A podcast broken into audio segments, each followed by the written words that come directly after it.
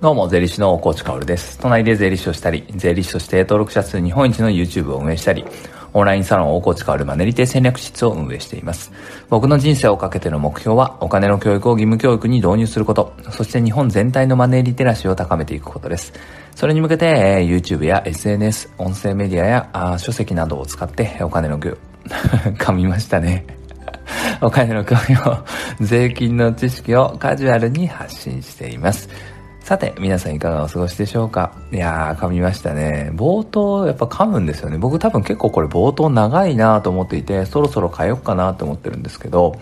あのー、よく噛みますね。本当に1週間に1回ぐらいは噛みますが、まあ、噛み倒すという感じで、えー、お送りさせていただいております。あの、 Voicyあるある、音声メディアあるあるなんですけど、やっぱり iPhone で撮ってる人結構多いと思っていて、この冬の時期はなかなかきついですね。エアコンをつけるとエアコンの音音が入っちゃう。でもエアコンをつけていると、な、じゃあじゃエアコンを消していると寒いなというところなんですけど、まあ、ユーザーファーストということでね、僕はエアコンを消してお送りしております。多分ね、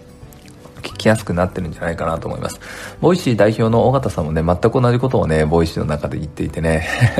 なかなか面白いな、あるあるなんだなと思ったところです。さて今日は早速本題行ってみましょう。結構ね、今日はタイトに喋ります。多分あの YouTube ですでに話しているところなんですけど、YouTube だとね、10分、20分ぐらい多分喋ってるので、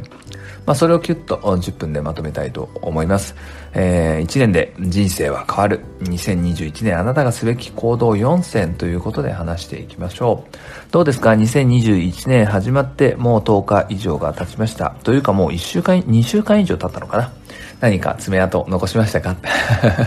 まあね、それはね、今ちょっと意地悪な言い方したんですけど、もう2021年も随分と経っているので、まあ今年の目標はとかね、僕はあんまり立てないんですけど、でもやっぱり立ててる人は多くて、で、それはしっかりと立てた上で達成されていくんだったら素晴らしいことだと思うんですよね。なので、え、まあこういうことをするといいんじゃないのっていう話をしたいと思います。まずはざっくりと全体像なんですけど、自分と時代を知るっていうことが一つ目ですね。あとは副業をする。これ二つ目。もう一つが勉強をする。え、で、最後、情報発信をする。この4つですね。この4つを深掘りしていきましょう。まずはね、時代と自分を知るっていうことは、これ非常に重要なんですよね。特にこの自分を知るっていうところが皆さんできていないっていうか、まあ、なんだろう、怠っているっていう感じかな。うん自分はね、結構揺るぎないものなんですよ。自分が積み上げてきた過去とか、あ自分自身っていうのは変わらないじゃないですか。なので、それを掘り下げるってことは非常に重要ですと。で、時代を知るっていうことも重要ですよね。今の時代っていうのは本当にどんどんどんどん移り変わる時代になってしまったので、それに合わせて打ち手を考えたいと。じゃあ、そのためにはどうするかというと、まず自分を知るっていう感じなんですよね。僕はまあ今日も言うけれども、最後情報発信をしたらどうかなんて提案はしたいと思っていて、でもその時ね、自分は何者でもないからっていう発言がね、めちゃくちゃ聞こえてくるんですよ。自分は何者でもないから発信しても誰も聞いてくれません。無価値です。みたいなね。なんてネガティブなんだろうっていうふうに思うんだけれど、まあと同時にね、これは自分を知らないんだろうなって思うわけです。あなたはすでに何者かである可能性は非常に高くて、非常に高いっていうかもうほぼ100%なんですよね。えー、世界の人口75億人ですか？日本の人口1億2000万人いて、すべての人が違う人生を歩み、何かを感じ、行動して生きてきたわけですよ。ってことはさ、うん、何一つ被った人生ってなくて、その人生で感じたものとか、積み上げてみきたものをちゃんとクリアにして自分を理解すれば、あなたは必ず何者でもあるんですよね。世界で一つ唯一無二の何者でもあるので、まあそれをまず知ってほしいっていうことですね。それは自信にもつながるし、その後の展開にもつながるので知ってほしいなって思います。僕で言うんであれば、まあ税理士で、うん、そしてまあ日芸出身っていうのは結構重要だったりしますよね。芸術学部出身の税理士なんてなかなかいないですからね。そして分かりやすく、えー、難しいことを伝えると。そしてフランク。で、マス層に向けて最新メディアを駆使している。このあたりの税理士っていうのは唯一無二、日本では僕しかいないわけですね。そうすると、まあ自分が何であるかを分析して掛け合わせてきて、自分の独壇場、土俵っていうのを作ってきた。これが僕だったりするわけです。でもこれって全てのベースは自分を知ることにあったわけですよね。そして時代を知るっていうのは、もう今は、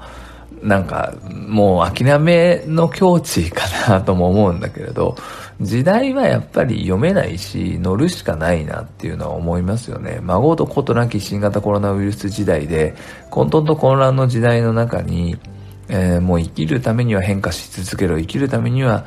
つながり続けろっていうことが非常に聞こえてきます。時代の要請っていうやつですかね、聞こえてくるなって思います。生きるためにつながるっていうのはもう一人じゃ生きていけないっていうね、えー、一人でできることは限られてるよねっていうことはこの時代非常に、えー、分かりやすいのかなと思います。生きるために変化しろっていうのはもう誰もが感じていることですよね。だからまあ変化ということでは二つ目ですね、えー、副業をしろっていうのは非常に僕は強く強く言いたいなと思っているしずっと言い続けてきたことですよね。そして2020年はこの副業の意味合いっていうのは非常に変わりました。副収入得たい、生活にゆとりをとかね、成功体験をっていうイメージからね、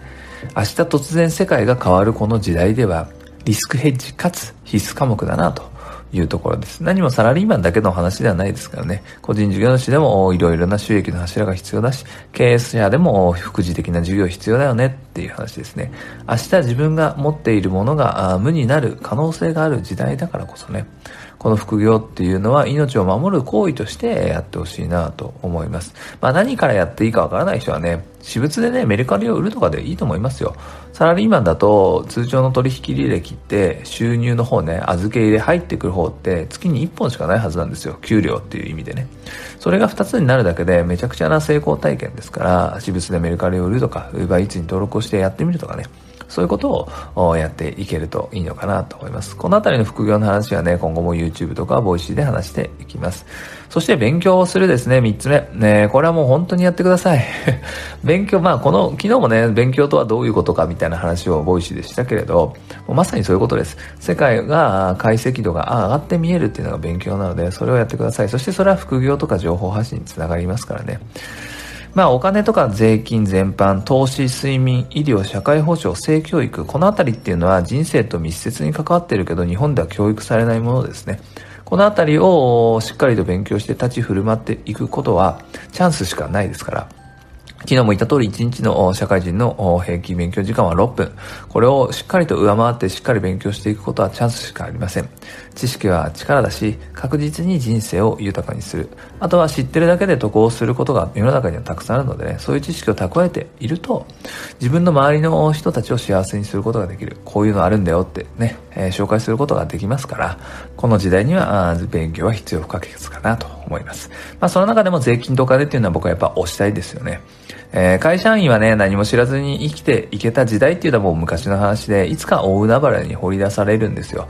定年退職した後も30年以上生きる時代があって、年金だけじゃやっぱり厳しいですよね。えー、人生100年時代、無策で、えー、お金と税金の部分無策で乗り越えられるわけありませんから、そのあたりも勉強していきたいところですよね。そこはね、 Voicyとか YouTube、僕のやつを聞いてくれれば大丈夫かなと思います。そして4つ目は情報発信をしてください。自分は何者でもないっていうね、声が聞こえてきそうだけど、そんなことないよっていうのは冒頭話した通りです。過去への自分のアドバイスでいいんですよ。あなたの言葉は誰かが聞きたい言葉です。自分が過去ね、悔しかったこととか後悔したことって多分あると思うんだけど、そこでね、えー、自分がね、未来の自分がアドバイスするんだったら、どうするかなと考えてください。全く同じ状況に陥っている人にはね、非常に的確で非常に重みのある影響のある言葉、助けられる言葉になると思います。あなたが何を感じ、どんなことをしてきたかを発信するっていうのは重要なんですよね。で、その時に必要なのは最初に戻って一つ目のすべきこと、自分を知るってことです。ここがやっぱりね、怠っていると情報発信が非常にぼやけてしまうので、ここはね、自分を知って、えー、勉強して副業して情報発信するこの4つ非常に絡み合ってますからね、そういうものだと思っていただけたら嬉しいです。僕は知識を発信するだけでここまで来たんですよ。税理士であるってこともまあさることながら、あ情報発信一本で、えー、今の僕のステージまでたどり着けていると思います。だからね、情報発信の破壊力を侮らないでほしいなと思います。そしておすすめのツールとしてはやっぱり音声配信ですね。これほんと手軽なのでやってみてください。テキストがいいよっていう方は Twitter がやっぱり手軽でいいんじゃないでしょうか。このあたりの話が響いてね、人生を変えてくれる人が現れたら嬉しいです。それでは素敵な一日を最後まで聞いてくれたあなたに、幸あれ。じゃあね。